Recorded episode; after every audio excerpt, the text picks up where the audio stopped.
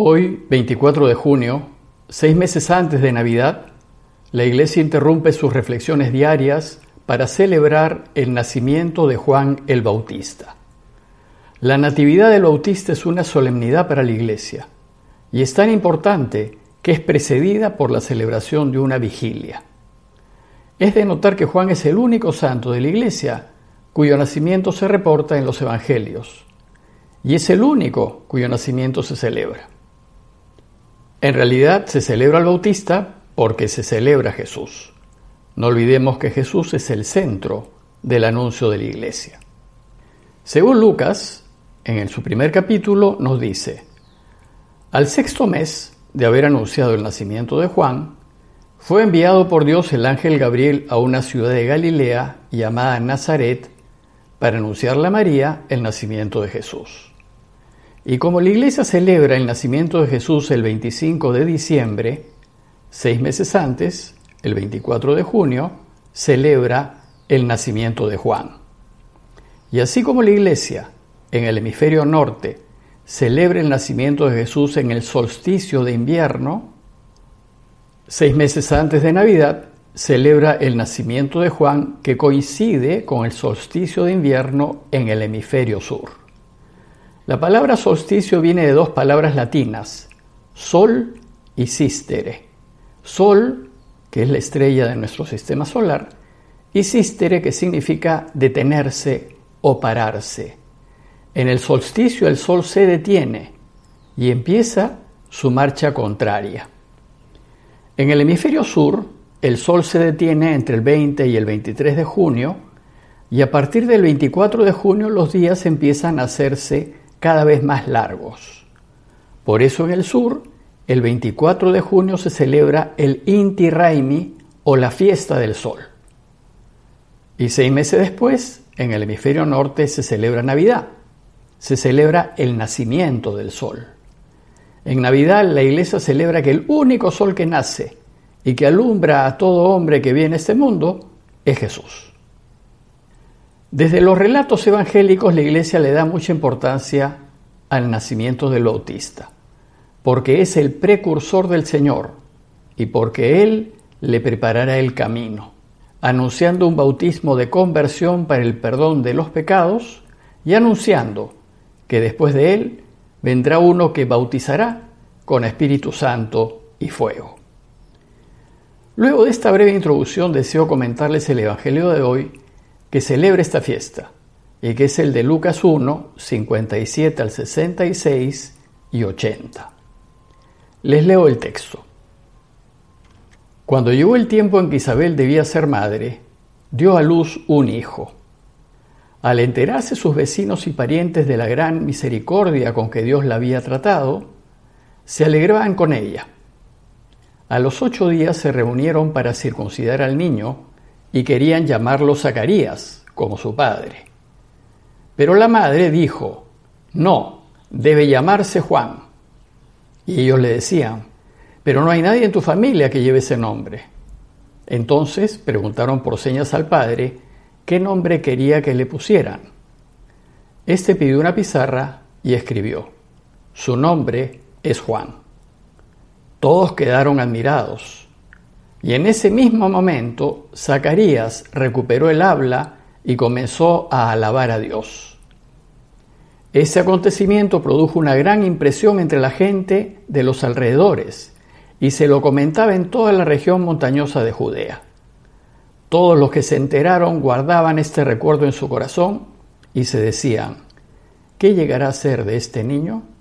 Porque la mano del Señor estaba con él. El niño iba creciendo y se fortalecía en su espíritu y vivió en lugares desiertos hasta el día en que se manifestó a Israel. Recordemos que Isabel, la madre de Juan, era de edad avanzada y no había podido tener hijos. Su marido Zacarías era sacerdote del templo y era también de edad avanzada. Lucas nos dice que los dos eran justos ante Dios y caminaban sin tache en todos los mandamientos y preceptos del Señor. Pero había un problema. Los judíos creían que una mujer era bendecida por Dios cuando le daba muchos hijos. Pero Isabel era estéril y al no tener hijos, todos creían que no era favorecida de Dios. Y esto la llenaba de enorme tristeza.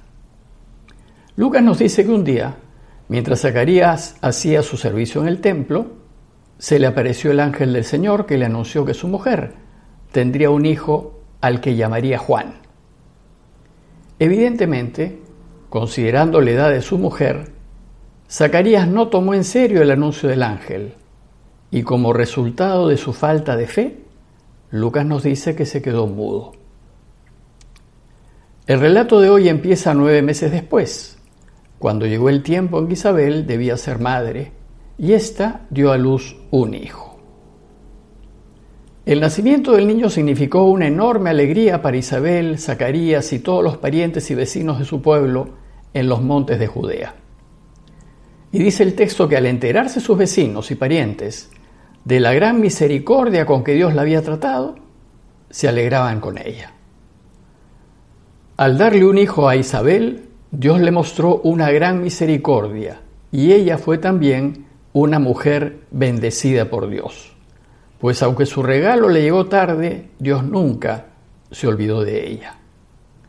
Pues Dios nunca se olvida de los justos, y aunque en ocasiones parece que tarda, siempre nos llena de bendiciones en los momentos más convenientes.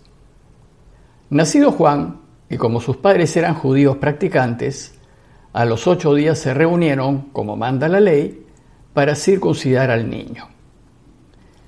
El primero de los del pueblo que fue circuncidado fue Abraham, y con él Dios hizo alianza. La circuncisión entonces es el signo externo mediante el cual se evidencia la alianza entre Dios y su pueblo.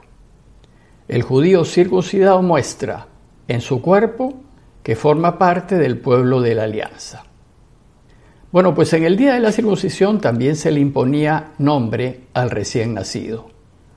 Y lo usual era que el hijo mayor llevase el nombre del padre. Pero Lucas nos dice que en la circuncisión de Juan hubo una dificultad. Nos dice que la familia y los vecinos querían llamarlo Zacarías como su padre. Pero la madre dijo, no, debe llamarse Juan. Y esto porque cuando el ángel del Señor le anunció a Zacarías que Isabel iba a quedar encinta, le dijo que tendría un hijo varón y que lo llamaría Juan. El deseo de Isabel era llamarlo Juan como quería Dios. Pero esto produjo una conmoción entre familiares y vecinos. En ese tiempo los amigos y vecinos tenían parte en el nombre de los recién nacidos porque el carácter de la sociedad judía era muy comunitario. Entonces ellos le decían, no hay nadie en tu familia que lleve ese nombre.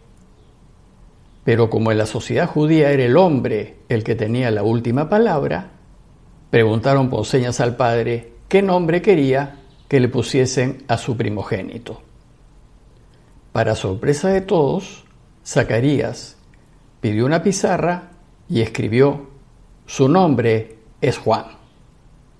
En ese mismo momento, al dar fe a las palabras del ángel, Zacarías recuperó el habla y comenzó a alabar a Dios. La alabanza de Dios fue lo primero que salió de la boca de Zacarías. Pero lo que sucedió fue tan inusual que Lucas nos dice que ese acontecimiento produjo una gran impresión entre la gente de los alrededores y se lo comentaba en toda la región montañosa de Judea. La noticia pues corrió rápidamente y todos los que se enteraron guardaban este recuerdo en su corazón y se decían, ¿qué llegará a ser de este niño? Ya Lucas aquí empieza a prepararnos el camino para la aparición pública de Juan el Bautista. Luego, como sucede con la infancia y la adolescencia de Jesús, el Evangelio no nos cuenta nada de Juan. Solo nos hace un breve resumen de todo este periodo diciéndonos que el niño iba creciendo y se fortalecía en su espíritu, porque la mano del Señor estaba con él. Para Lucas, era claro que Juan era un hombre de Dios. Lucas termina su relato haciéndonos ver que Juan dejó la posibilidad de ser sacerdote del templo y dejó también la vida cómoda que probablemente hubiese podido tener, ya que Zacarías era sacerdote del templo, pues era costumbre que el hijo mayor siguiese la profesión de su padre, así como se dice que Jesús fue carpintero porque José fue carpintero. El hecho es que Lucas destaca que Juan se fue a vivir al desierto de Judea, en torno al Jordán, y nos dice, y vivió en lugares desérticos hasta el día en que se manifestó a Israel. Según la tradición, Juan fue unos meses mayor que Jesús. Por tanto, cuando tuvo algo más de 30 años, empezó a anunciar la llegada del reinado de Dios. Anuncio que después Jesús tomará en posta y perfeccionará. En conclusión, deseo invitarlos a considerar que así como Juan el Bautista fue el precursor de Jesús y el que le preparó el camino, invitando al pueblo a que cambie su manera de pensar y se rija solo según los deseos de Dios, considerar que también nosotros deberíamos hacer lo mismo que Juan. Ahora, nuestra tarea es prepararle el camino al Señor para cuando vuelva por segunda vez.